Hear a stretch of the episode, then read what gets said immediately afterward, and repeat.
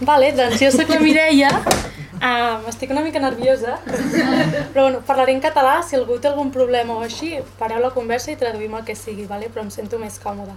Um, vinc a parlar de la meva tesina, he estat estudiant Gender Studies de Londres aquest any i la meva tesina es titula l'acció les, les cures com a acció política i col·lectiva dins del moviment feminista a Barcelona.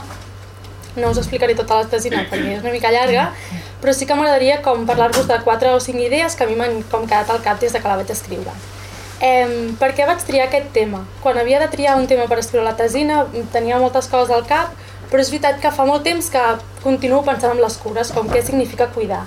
No? I sempre estava com amb la frontissa aquesta de veure que les cures um, són una cosa com superpersonal intransferible, no? de, com de jo et cuido a tu i tu em cuides a mi, però és com una cosa que um, sí, com molt personal, però a la vegada tothom necessita ser cuidat, no? I com pot ser que um, en aquell moment en els meus entorns no es parlés mai de les cures, què significa cuidar, um, com vull cuidar jo, què significa que em cuidin, com podem cuidar millor, no? Quan és una cosa que les cures eh, són com essencials no? la vida, si no, o sigui, el nadó si no el cuides es mor, no? Com la vida si no el cuides es morirà. Y mira, tu, con tu entorno, ¿qué, qué entiendes? ¿Qué... Com les meves amigues, la meva família, però fins i tot com um, espais on jo, que jo llegia o escoltava, tipus la tele, jo no havia, no? Com um, coses que jo consumia, tampoc les veia que se'n parlés, no? Um, I llavors vaig trobar que era un bon moment com per decidir pensar sobre això, sobretot també des d'una des d'una perspectiva política i feminista, no? sobretot. Um, si jo us dic la paraula cuidar, vosaltres què penseu? Com, què, què us ve al cap? Como pensar, pensar en el otro, ¿no? O sea, pensar en Pensar en l'altre. l'altre? manifestar eh, el afecto a través de acciones. A mi em ve una imatge de, de cuidar la gent gran, no? O sigui, de la meva, m'ha vingut la meva àvia al cap. A mí me da tía. Malaltia. I les persones que cuiden, amb, com, les, com qui us ve al cap si us dic La cuidar? La mama. Les amigues. Les amigues. Les amigues, clarament, sí. No, llavors, jo també veia com que quan jo pensava en cuidar sempre tenia com una imatge com super eh, gender, com totalment des de la perspectiva del gènere, és a dir, que les dones cuiden, no? com aquesta idea que les que cuidem som nosaltres, però també si ho mirava des d'una vessant més social, al final totes aquelles feines que um, tenen a veure amb cuidar són dones normalment migrants i racialitzades, no? Vull dir que llavors veus que el tema de cuidar és una cosa com totalment política i que està um, molt afectada per les dinàmiques de poder, no? Com pot ser que cuidar, que és una cosa que tothom ho necessita, al final qui ho faci sempre són les dones racialitzades i migrants, no? I Però- de classe baixa. Perdó. Quan, quan dius cuidar, no et, no et sembla una paraula molt pesat? Més bé, crec que estaria bé dir acompanyar, no? Més que cuidar. És que cuidar ja és com Bueno, jo crec si que- tingués un pes ahí que he d'estar allà sí o sí, saps? Jo crec que acompanyar és una part de cuidar, però cuidar pot ser moltes coses i, i, no, i això també de, crec que depèn molt de cadascú, de com cadascú percep cuidar. Pot ser um, una imposició, però també pot ser una cosa que et ve de gust fer. Jo ara crec que he canviat molt la meva perspectiva de cuidar des de fa 5 anys o així. Jo crec que ara cuido molt millor i amb molta més um, alegria, en plan que tinc ganes de cuidar les meves amigues. I crec que, o sigui, que és una paraula com que engloba moltes coses i que realment jo no sabia què volia dir cuidar o com estava cuidant. Sí? Sí? Crec que també arriba un punt de la vida, o sigui, a mi m'ha passat els últims dos anys, més o menys, tu dius cinc anys, eh, que de cop te n'adones, o sigui, ets conscient de la necessitat de cuidar la gent, no? I, Sí. i, i passa, i, i és un sentiment que justament l'he tingut bastant viu les últimes setmanes, no? De, de ganes de cuidar i de deixar-te cuidar, o sigui, sí. I és bonic també quan passa. Mm. Um, Mm. llavors, pensant tot això, vaig començar com a mirar com què, què sabia, o sigui, quina és liter la literatura que s'han escrit com de cuidar, no? um, I llavors, aquí ve una mica com la teoria o el marc conceptual, que era una mica com um, la Judith Butler, que és una um, americana, um, és una acadèmica nord-americana, parla sobre dos termes quan parla de, de, de la vida, no? que un seria la, la precarietat, que la vida és precària de per si, és a dir, que la vida, perquè visqui, s'ha de cuidar. I això implica sempre una interdependència. És a dir, jo perquè, perquè jo pugui viure, algú m'ha de cuidar quan, quan soc petita, però en, tot el, en totes les fases de la meva vida, no? Um, llavors, la vida sempre dependrà de les condicions sociopolítiques, és a dir, quan um, a mi necessito que em cuidi una altra persona, ja som dues, això sempre estarà afectat per les condicions del context, no? de si aquesta persona em vol o no em, o no em vol cuidar, la relació que tenim, etc. Llavors, tot i que això és una condició que tothom comparteix, és a dir, que tothom necessita ser cuidat, el que passa és que el sistema jerarquitza les vides, no? I llavors què passa? Que hi ha vides que estan molt més cuidades, l'home cis, hetero, blanc, a dins del capitalisme, no? Hi ha vides que no, que, que no els hi donem el, el mateix valor, no? que les cuidem menys. I aquí és el que entra la precarització. Quan precaritzes vides, fas que aquestes vides um, s'enfrontin a més violència perquè no les cuides tant com a d'altres, no? com que exclous un, uns certs cossos. Um, llavors aquí és on crec que és l'aposta política, que penso que si obríssim espais on poguéssim pensar sobre què necessitem per viure més, no viure més nosaltres, sinó que hi hagi més vida i, i viure millor, um, les cures podrien ser una manera de reduir desigualtats, no? És a dir, si, si jo crec que per, eh, perquè hi hagi més vida hem de deixar de- d'enfrontar-nos de, a violència patriarcal, no? El que és necessari és que creem uns espais amb cures que s'encarreguin que aquesta violència no s'estigui exercint. No? O sigui que les cures són una eina política i col·lectiva per tal de redu- reduir desigualtats. Les cures també són un lloc des d'on lluitar i, i frenar les desigualtats.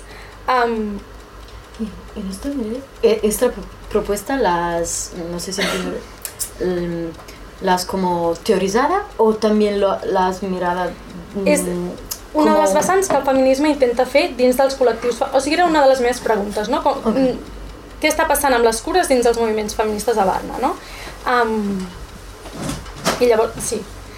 Quan deies, perdona, quan deies crear espais, m'ha sorgit el dubte de, bueno, igual en els espais que ja hi són, també aplicar aquestes cures, no? Sí que podem crear, crear Clar, clar. espais, però també és interessant com a la nostra quotidianitat, en els espais on estem, també estiguin eh, centrades en les cures, no? Clar, jo dic espai com si fos una cosa física, però també com...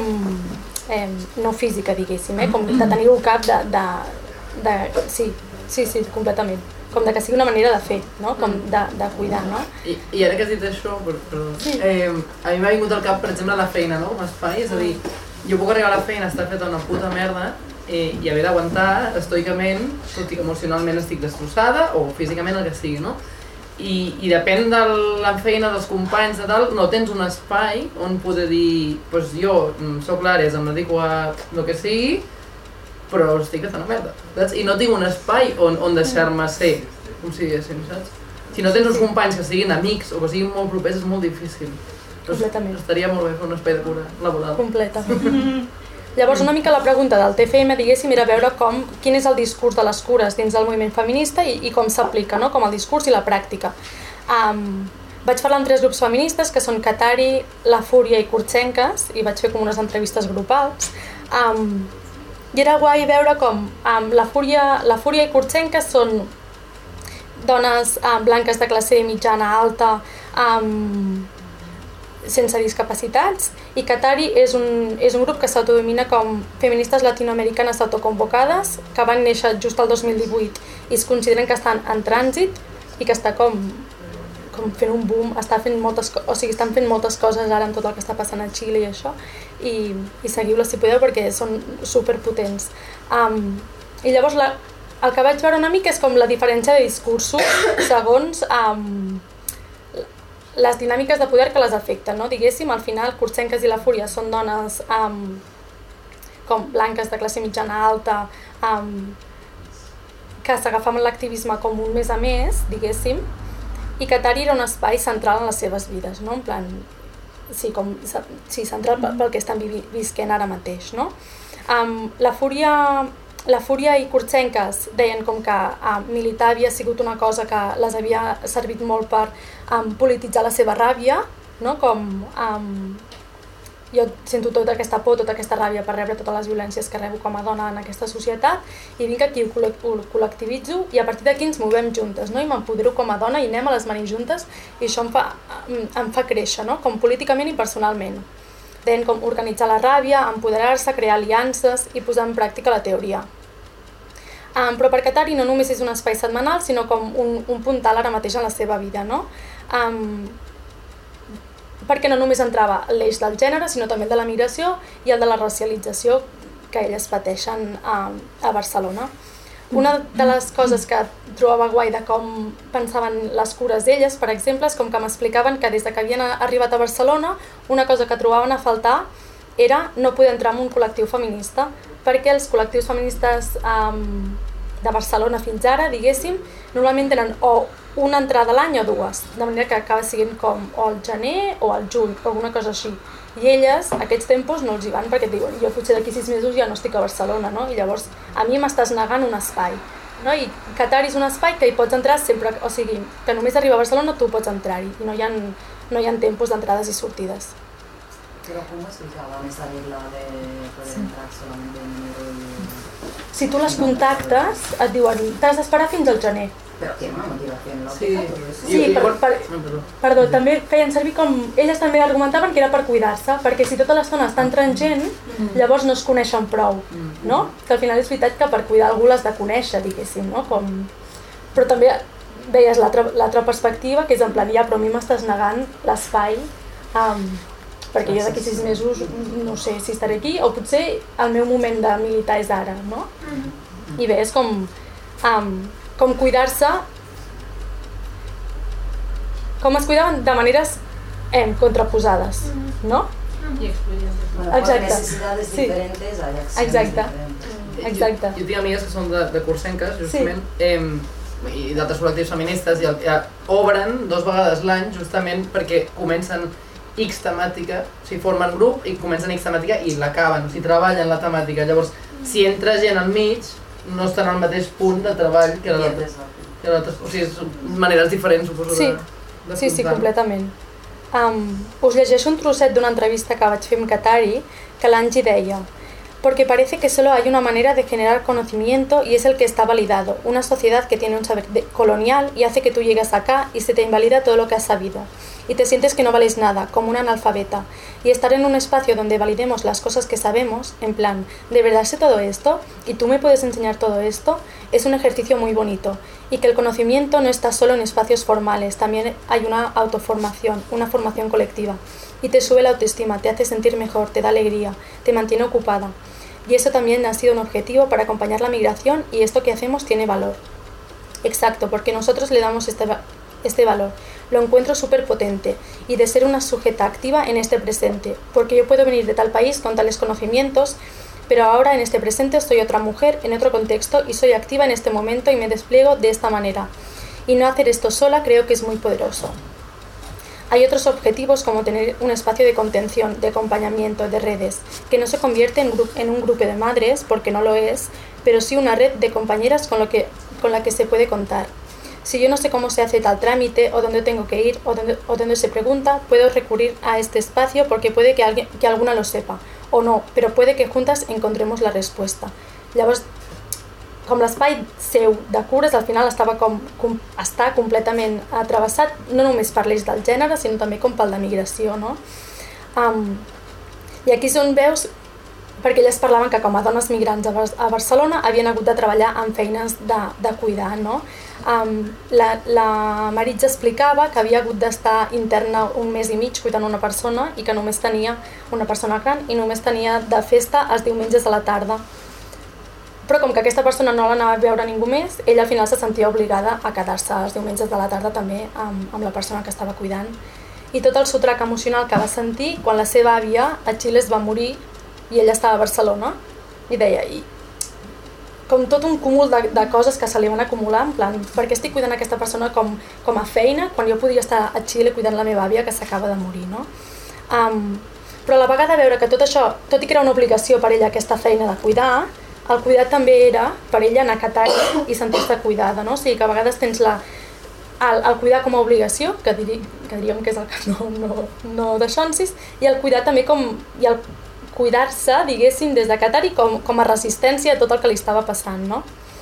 Um, algunes de les coses que deien quan parlaven de cures um, era com l'escolta activa, l'empatia, entendre la persona més enllà del que t'està dient, diguéssim, no? com entendre tot el context en el que està la persona.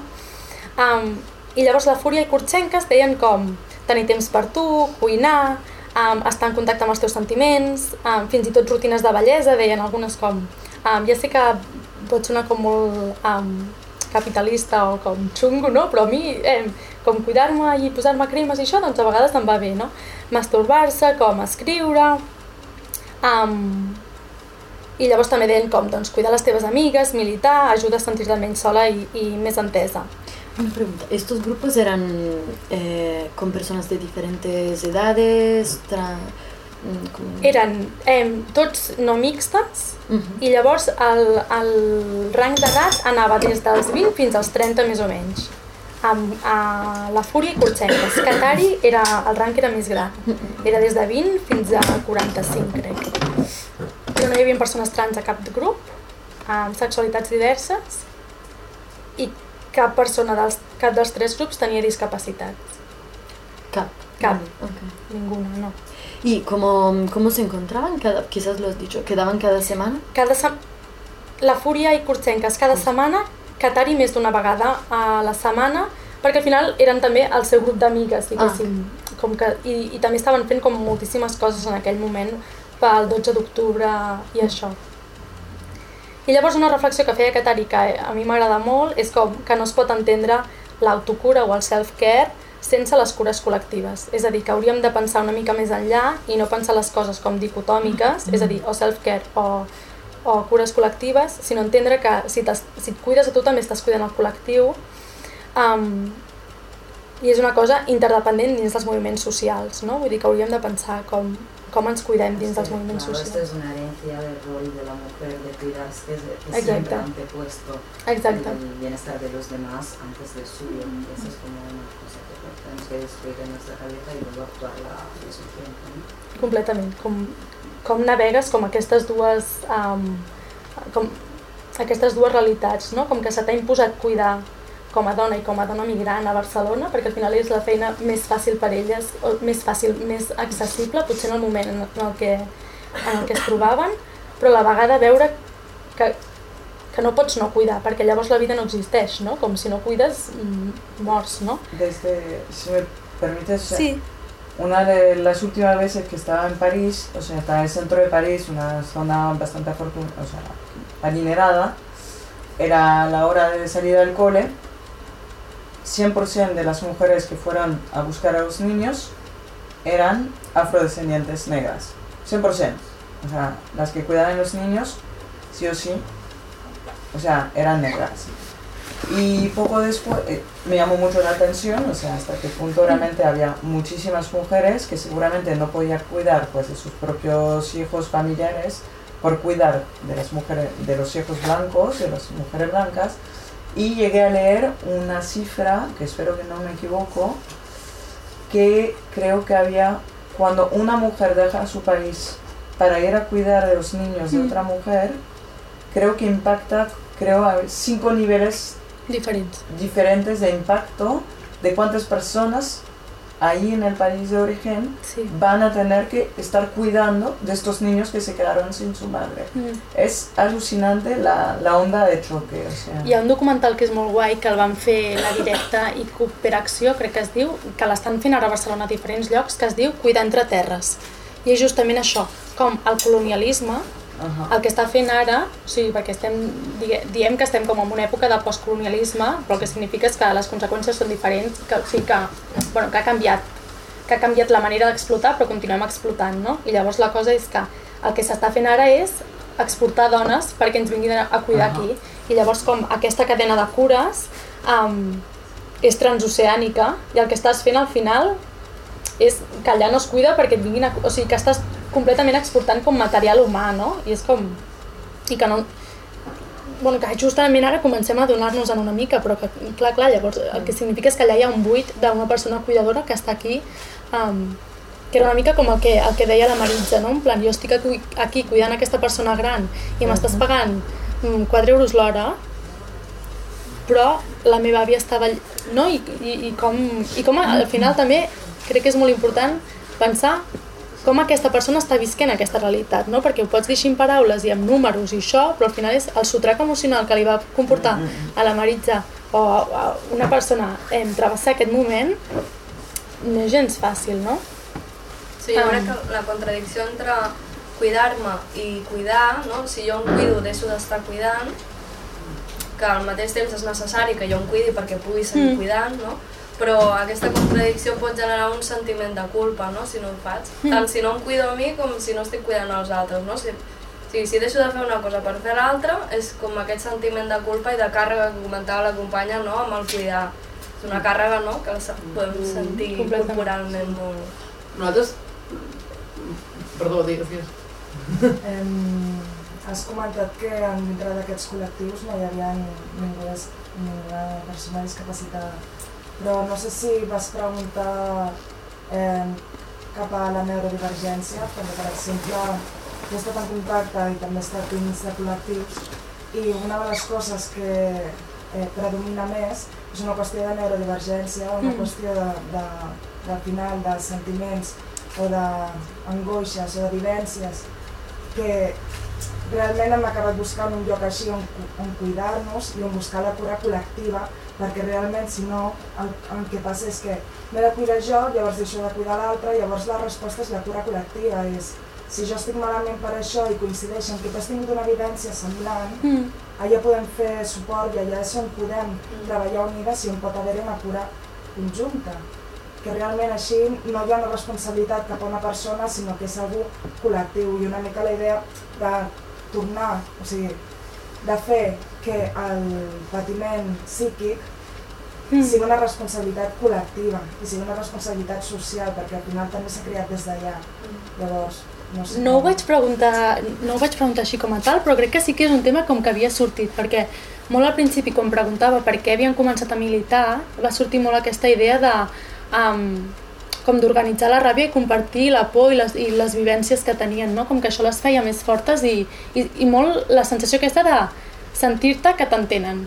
No? En plan, això no és una cosa que m'ha passat a mi perquè jo sóc així, sinó perquè sóc dona en un sistema patriarcal, no? I llavors, si jo he viscut en aquesta, si he viscut aquesta experiència i la puc compartir amb vosaltres i vosaltres l'enteneu, això fa que aquesta angoixa, frustració, por, tots aquests sentiments, um, no diria que, minvi, no diria que, que minven, però sí que poden, poden ser un punt d'inici també, com, de, com pel moviment social, perquè si, no, en el moment en què ja no ets tu sola i so, ets més, ja, ja, ja fas un recorregut, no? Però no, no ho vaig preguntar com a tal. Sí, és interessant perquè aquest pes, o sigui, al final és com que es reparteix, no? O sigui, Sí. com tu dius, no a mi em va, però sí que el ser repartit pesa menys, no? Suposo. Mm. Bueno, a mi m'ha passat que sí. Sí, sí, sí. Sí, no faig una coseta més sobre, sobre Sí, això. tant.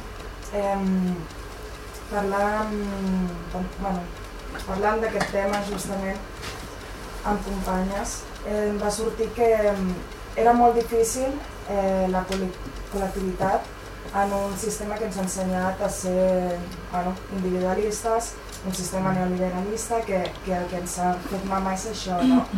Llavors, clar, com és, com s'ha creat a nosaltres la idea de jo estic malament, llavors, clar, no vull fer que la gent m'hagi de cuidar perquè és un pes, o, o quan sentim que hem de cuidar una persona, clar, perquè ens han apartat moltíssim de la idea aquesta de col·lectivitat. I en una xerrada que vaig anar fa poquet, parlàvem una mica de la gestió de la por amb tot el que havia estat passant darrerament bueno, amb els altercats, amb els disturbis. I vam dir que la millor forma de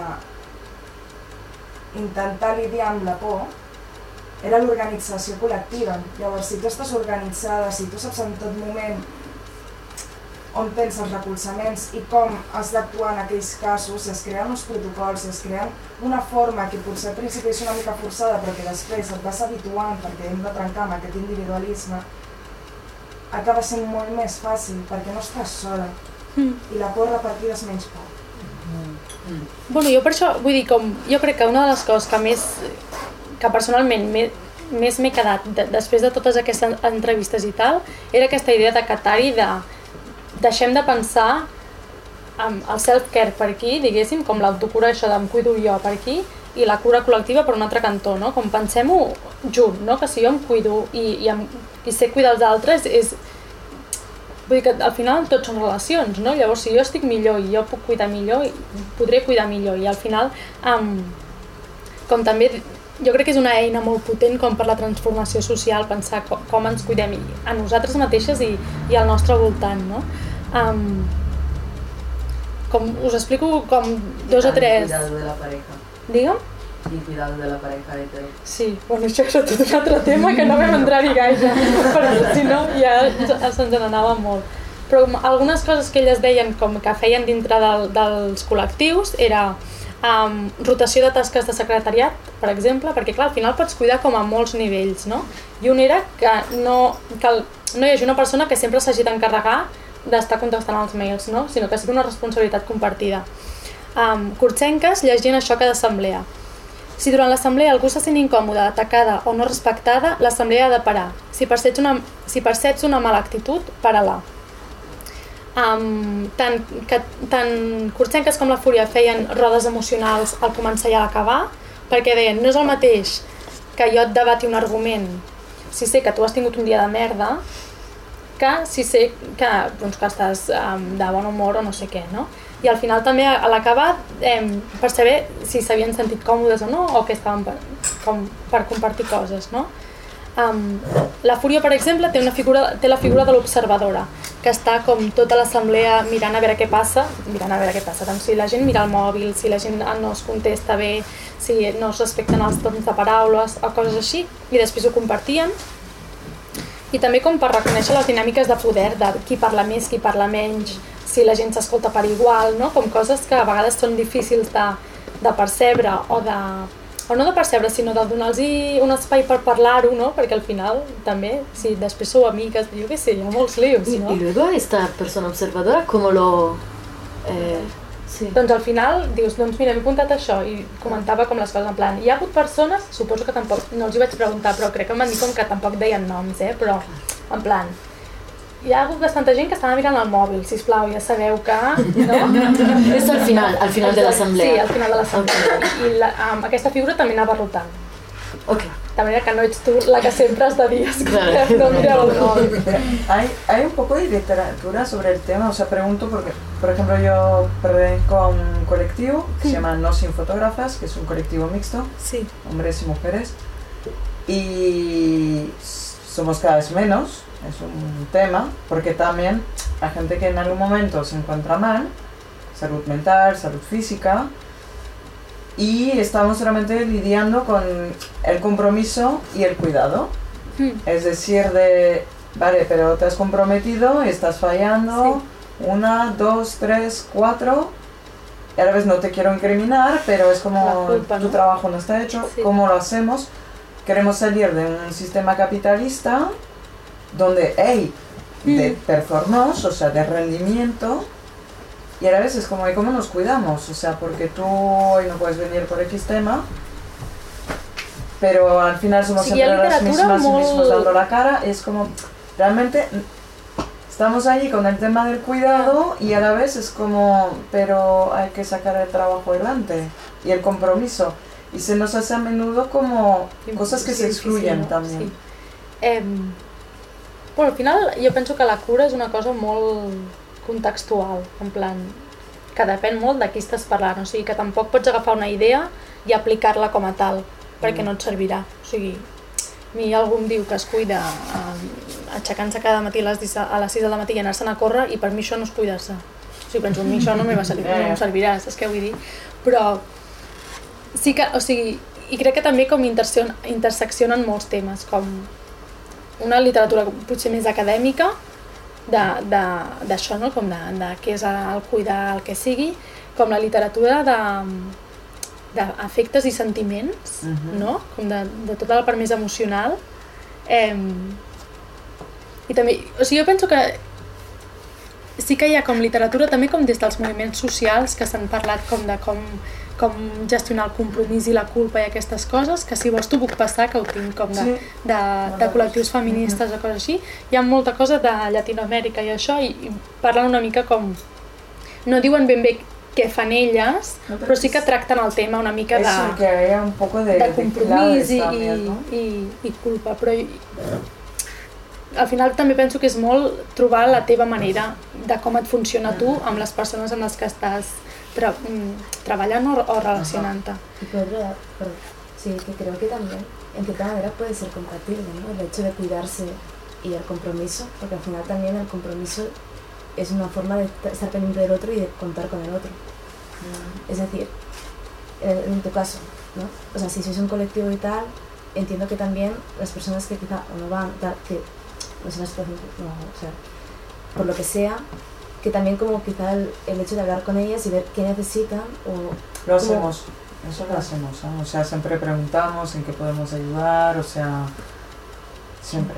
Pero me venía a la cabeza, tipo, si por ejemplo tienes una relación con alguien y tú estás mal, por lo que sea, o sea, como el no, o sea, al final esa persona también está, o sea, bueno, el hecho de, de que el cuidar el compromiso quizá también pueden ir a la par, ¿no? No estar mal tú significa hacer mal al otro o, o no pensar, sea, no sé, me refiero, tipo que no es, como el que deia, no? De- el cuidar també és, o sigui, no és cuidar i cuidar l'altre, sinó que també com, Sí. que crec que va una mica com a la part.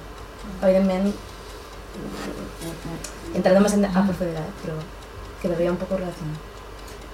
Perdó, heu estat parlant de cuidar, cuidar els amics i tot, i tot això, però en el teu projecte has pogut investigar com, com es poden cuidar la gent gran, perquè hi ha molt, hi ha molta soledat amb la gent gran, sobretot aquí en Espanya, que et sent molt sols. I doncs, com, podeu, com podeu ajudar al, als teus avis perquè no et sentin sol? Hi ha associacions, alguna cosa, per fer algun programa d'acompanyament? Hi ha coses, però jo, com amb el meu TFM, no ho he tocat perquè vaig centrar-me només com en col·lectius feministes de Barcelona, que eren... O sigui, que era... Sí, com des, des dels moviments socials. Jo no ho he, no ho he tocat, això, però sí que hi ha... Sí, crec, vaja, sí, segur que hi ha... També tindria que ser algun Sí. moviment social. Sí, jo, jo crec que alguna cosa segur que hi ha. Que passa que ara mateix no t'ho sabria dir, però... És que aquí hi ha un problema amb el tema gent gran, que és eh, el nostre horari, no? És a dir, per exemple, els meus avis estan morts, però jo ara mateix, el meu horari laboral, si tingués els meus avis al poble, eh, jo no els puc anar a veure. O sigui, és impossible que jo amb el meu horari laboral els pugui veure entre setmana. No? Hauria d'anar especialment de setmana a veure'ls. Llavors també crec que és un tema de, de sobretot a Espanya, ja que has, dit, has mencionat el, o Catalunya, has mencionat el país, però, eh, justament a diferència d'altres països nòrdics o més europeus tenen horaris laborals molt més reduïts, tenen molt més temps lliure, llavors crec que és un tema, tenim X hores lliures al dia, no? En aquestes hores eh, has, de, perquè vols fer que sortir dels nassos, però has de fer esport, has d'anar al súper, has de netejar el pis, o has de fer el que vulguis, no? Has de veure la teva parella, si en tens, amics, el que sigui. Llavors, on, on queda, no? És un tema de prioritats, és a dir, vaig a veure els meus avis, vale, vaig a veure els meus avis, no em faig el sopar. No em faig el sopar, em compro menjar dolent. O sigui, és com una cadena, saps? Hombre, jo crec que es podria acompanyar. Depèn. Sí, seria. Depèn. És a dir, jo treballo probablement de, de 9 a 7, arribo a casa a les 8, de 9 a 8. És el mateix problema Quan que passa amb els nens petits. Clar, o sigui, és, és la conciliació de la mateixa laboral. Sí. és- El sistema no està fet per cuidar. El sistema està fet perquè n'hi hagi gent que cuidi, Exacte. que es dediqui a cuidar, perquè és, és, Mm. és com tu un produces. sector, clar, tu produeixes i la, la persona cuida. Però està molt en És negatiu, és negatiu eh, evidentment, no estic dient a favor, però és el que passa. Molt bé. Bueno, em quedaven quatre conclusions, les puc dir? Re, que, o sigui, que us animo molt com a parlar de cuidar perquè penso que si no quedarà com un, un, des, un discurs buit, que és com una mica el que ja sentim, no? Ens hem de cuidar, ens hem de cuidar. Bueno, vale, però què significa, no? I que us animo molt com a parlar um, sobre això, que jo crec que en alguns moments he viscut el cuidar com molt des d'una obligació i que també és un lloc des d'on lluitar i des d'on crear resistència i que cuidar és molt maco, o sigui que a vegades que no, no sé, que intentem donar-li les voltes a, a això. Que militar jo penso que, que realment és una manera de cuidar-se perquè estàs lluitant per un món millor um, i que al final les cures són polítiques i que um, les hem de pensar entenent les dinàmiques de poder no? i que si estem lluitant per abolir doncs, el, capi el capitalisme, el patriarcat i la supremacia blanca um, la gràcia també és que un cop abolim això, construïm com una cosa millor i que crec que no es pot fer si no ho cuidem. I això és la meva presentació, bueno, la meva conversa.